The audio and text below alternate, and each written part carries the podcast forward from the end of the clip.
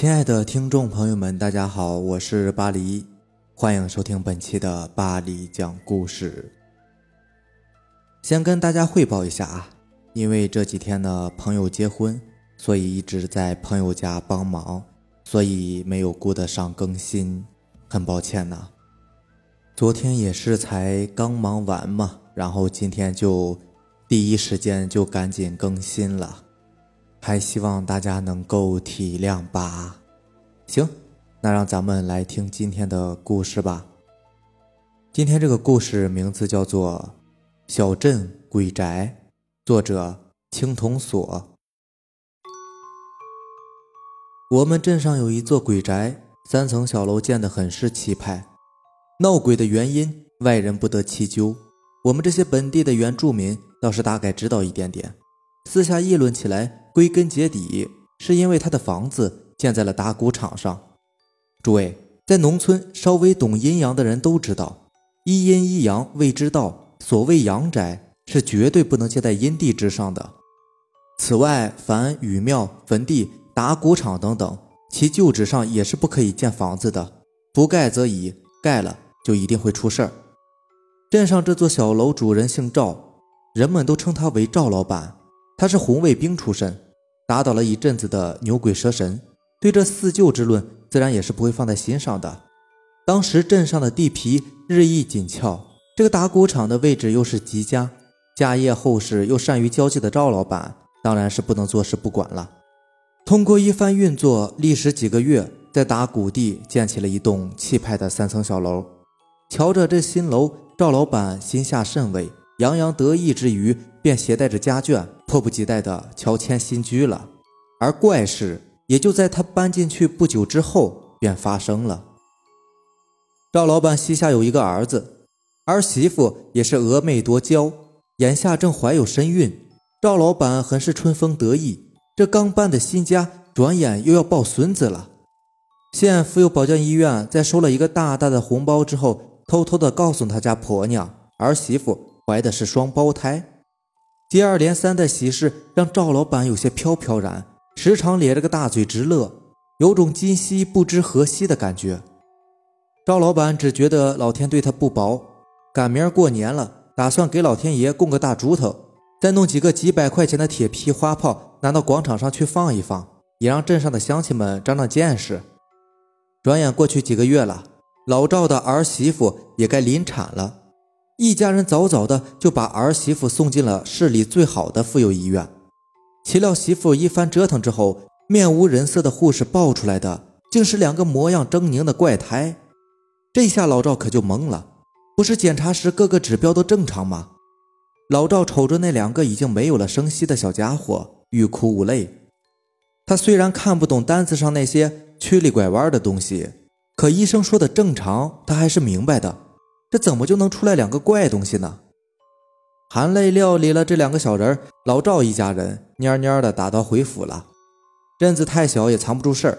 不久，有关他媳妇生了两个怪胎的事情便风言风语的传开了，各种是非在街坊四邻的嘴里发酵，形成了多个版本。老赵痛失爱孙，当下心绪不佳，便也懒得跟他们一般计较。也有好心人暗示老赵，怪胎可能跟这个房屋的风水有关。可此时的老赵形如朽木，自然也是听不进去的。不过没多久，媳妇儿又怀孕了，这也算是重新给老赵即将枯死的心灵一些慰藉吧。这时，老赵的婆娘也听到一些风言风语，有的说他家建在打谷场上犯了忌讳，家中必出妖异；有人说大中午的见到他家门前有一个一身麻布衣、披头散发的人影，转眼就不见了。老赵的婆娘心下不安，眼下他媳妇怀着娃，怕不是又要出什么事吧？他是农村人，对怪力乱神的事情本来就很敏感，眼下又关乎到大孙子的安危，想到上一次的媳妇生下的怪胎，他赶紧建议老赵把这个房子卖了吧，好让媳妇回老家生养。可老赵成功人士出身，自大又固执，对不同的意见向来是听不进去的。他觉得老家的房子虽然也牢固。可终究不如新房子气派，设施上也没有新房子先进呢。况且这新屋是建在街上的，买菜上超市也就是几步路的事情，媳妇以后坐月子也很方便。再说了，要是回了老屋，不等于自己也承认了这个新房子闹鬼吗？老赵活到这个岁数，下过无数个决策，就从来没有出现过问题的。上回的事儿虽然蹊跷，但归根结底，老赵认为是媳妇吃了很多垃圾食品，结果吃坏了他的宝贝大孙子。转眼又过了十个月，老赵儿媳妇又要生了。有了上次的教训，老赵这回尤为谨慎，将儿媳妇直接安排在县医院，再从市里边请来两个专家，堪称完美。但事情总有不尽人意之处啊！老赵再事无巨细，但也难挡有不测之风云。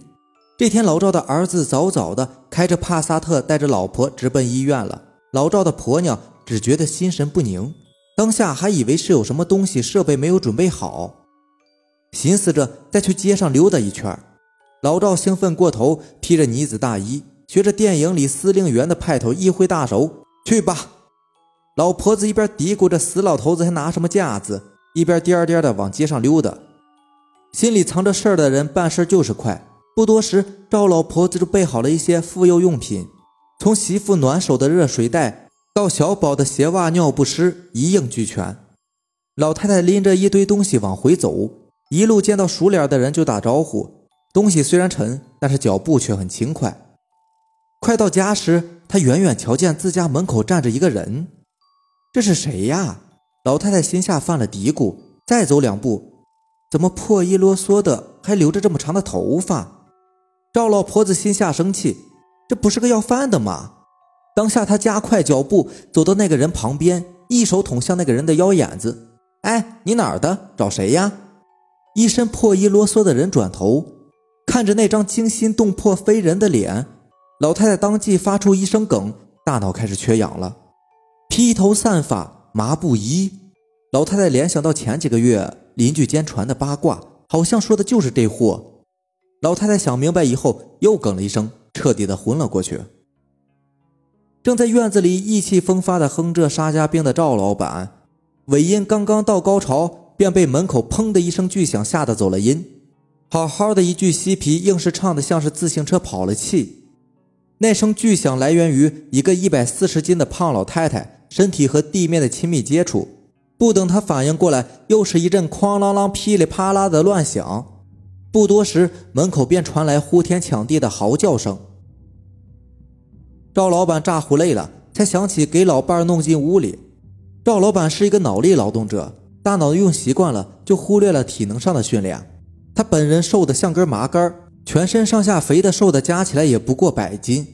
眼下要是让他像电影里那样来个公主抱，也确实有点为难他了。哼哧带喘的拖了半天，才算是把老太太拖到了沙发上。他顾不得擦汗水，就拽着老太太的两只胳膊，做着一种大鹏展翅般的动作。不知道的还以为要准备起飞呢。见到没效果，就对着老伴胸前通通两拳，然后再重复大鹏展翅。这是他印象中的急救知识。几次三番的折腾后，老太太总算是喉咙里吼的一声还了魂儿。岂料缓过魂来的老太太好像完全不认识眼前这个人一般，她怒吼一声。一拳便凿了赵老板一个乌眼青，一招马踏飞燕，死死的将同床共枕数十载的相公踩在了脚下，丝毫没有念及几十年的夫妻之情。托心广体肥的福，瘦的小鸡仔似的赵老板一时还真的难以翻身。老太太一边拉了个拳打镇关西的架势，一边恶狠狠的怒骂。被打得跟猪头三似的赵老板虽然疲于抵抗，百忙之中却也听出了一个大概。大意是：吾乃大业李正，庶子无知，以六轴碾我污面，让我日日如石磨绞身；而又颠倒阴阳，以阳宅压我身躯，让我如被烈火灼身。今我定要尔等一命相偿！老太太相当拉风，一边骂一边恶狠狠地往下扑，乱蓬蓬的头发下，一双白多黑少的眼珠子瞪得格外瘆人。赵老板也不是蠢人，他当即判断出老太太今天大失心性，八成是被脏东西附身了。他是个做事果敢的人，当下稳定心神，一招懒驴卸磨，将老太太颠了下来。纵横商场几十年，让他练出了良好的执行力，就地一滚，一个木头把的拖把已经操在手中。生死存亡的关头，老赵也不含糊，对着老伴小腿迎面啪的就是一棍子。趁着老婆子抱着小腿斗鸡似的上蹿下跳的空档，老赵一口气冲到了院子里，拎着小水桶劈头朝着老太太盖了下去，然后一咬牙，照着过年杀猪的困法，用桶上的绳子把老伴儿绑了个严实。被捂在水桶里的老太太输人不输架势，一口三字经加上五言七律，骂的是日月无光。饶是赵老板见多识广，可也被臊的是满脸通红。他估摸着那个鬼生前八成是个知识分子、学霸那种的，那一肚子酸词儿，那可不是一般人能溜出来的。老赵被骂得一佛出世，二佛升天。他不是出家人，不用讲究修为。眼见这个鬼物貌似不难制服，当下胆量也大了三分，哆哆嗦嗦的解下水桶。老赵眼珠子乱转，拿来几个大炮仗。那鬼乍一见那一团团裹着红纸的东西，心下疑惑，当下也停止了叫骂。这是何物？汝要作甚？哼，五雷轰顶，炸你！老赵倒是言简意赅，一边手脚麻利的点了一个。轰的一声巨响，震得屋子里余音袅袅。那鬼被吓了一跳，竟如此神物，吓死我了！你本来就是死的好不好？哎，只是与我无用啊！我虽然控制他的神智，却没有占据他的身躯，离他甚远。这炸雷伤不得我半分。正准备点第二个炮仗的老赵听了这话，那简直是欲哭无泪，差点没烧了自己的手。对了，上次我大孙子是不是你搞的鬼？老赵突然想起一件让他抓狂的事情，看着老太太那洋洋得意的脸，老赵直觉得目眦尽裂。他拎起拖把，想了想，又去厨房里换了把菜刀，又想起那鬼说并没有附在自己老婆身上，搞不好鬼没杀成，反而弄了个杀妻的罪名，只好又扔了菜刀，学着那鬼的语气，恶狠狠地骂了一句：“吾操如母亲！”那被死鬼控制的老太太却是嘿嘿一笑：“无忌大业人士，那家母自然是早已作故了，只怕是已如泥土无二。倒是吾等不才啊，历经千年，却还存得僵化之躯，惭愧，惭愧，实在是惭愧的很呐！”老太太耿耿的乐，笑得跟是打鸣似的。赵老板狠狠地呸了一口：“你信不信我把你刨出来卖动物园去？”啊？”那鬼大眼睛转了两转，大概也意识到动物园不是个什么好的去处，连忙打了个哈哈：“哎呀，这个嘛，其实府上公子有恙，却也不是吾等之过。嗯，这是……”老赵正在细问，却见老婆子满脸迷醉，鼻子一个劲儿的耸动。府上还供着财神，千年未受香火，能否让我也尝尝？却是惭愧的紧。我婆娘是活人，你让她吃香火？你等着，我去给你拿碗泡面。不是怕饿着你，我是怕饿着我家老婆子。平时一天都是吃六顿的，面也是甚好。是的，方便面，香辣牛肉味的，要不要尝尝？为人类时，民间禁宰耕牛，牛肉倒是未曾吃过。这方便面又是何物？快快盛来。很快，老赵盛来一碗方便面，递给了这个鬼。鬼刚拿起来吃了一口，我呸！这红色所为何物？这味道怎么如此的怪异？难道难道你们就吃这个？这却如何吃得下去啊？还是给我香吧，可否？那鬼一口辣椒下去，鼻涕眼泪都流了出来，一点也没有千年老鬼的风度。这个是辣椒，明代才传入中国的，就知道你个土包子没吃过。辣死你！啊，你信不信我现在就把自己给弄死啊？哎哎哎，你可别啊！我把他从九十斤养到一百四十斤容易吗？我开个玩笑还不行吗？来来来，喝点橙汁压压惊。你这又是何物？饮料，喝你的就是了。问那么多干嘛？非也非也，缘何要饮尿呢？哎呀，简直是有辱斯文！你这我可不喝。非吾饮用之水，何以要喝尿呢？他妈的，饮料饮料，不是饮尿。老赵情急之下也顾不得对面绑的是个什么东西，一仰头咕嘟灌了一大口，看的那鬼倒是目瞪口呆。活了上千年，今天也算是长了见识。恶心之余，不禁对眼前这个人倒也是多了几分敬佩。老赵也是感慨万千，啊，代沟啊！以前他儿子念书的时候，老说“代沟”这两个字，他总认为儿子是吃饱了撑的。今天他是有点体会到儿子的心境了。老赵大概是觉得这种对牛弹琴般的交流实在是费劲。干脆把碗往旁边一蹲，那鬼初识人间五谷，本来是极是兴奋，却被一碗没有牛肉的牛肉面扰得没有了兴致，不禁也在那琢磨：常言道无奸不商，看来所言非虚。眼前这个家伙貌似忠厚，却连死人都骗。明明说好了是一碗牛肉面，却不见一片牛肉，那个叫辣椒的东西倒是给的很丰盛。这时却见老赵一个劲儿的拿着筷子敲碗沿子，当下也没好气，却又如何？你说我孙子的事跟你没关系吗？没错，就是没有关系。你说和你没关系？老赵气得差点一个大嘴巴子甩过去。想想对面那张脸是自己老伴儿的，便也作罢了。你好歹也是个读书人，还是个国家干部，竟在这说瞎话！这儿就你一个鬼，不是你还能是鬼啊？骂完，老赵一愣，心想自己语法有问题。他本来就是个鬼嘛。那鬼也是一愣，吭吭唧唧了半天，确实不止我一个鬼啊！啥？贵妇，你这个房子颠倒阴阳，建在了坟茔之上，天天与亡人作伴，如何能消停？偏偏此地又是个打谷场，地面坚如磐石，阴气无法消散，天长日久，自然会招来一些邪魅之物。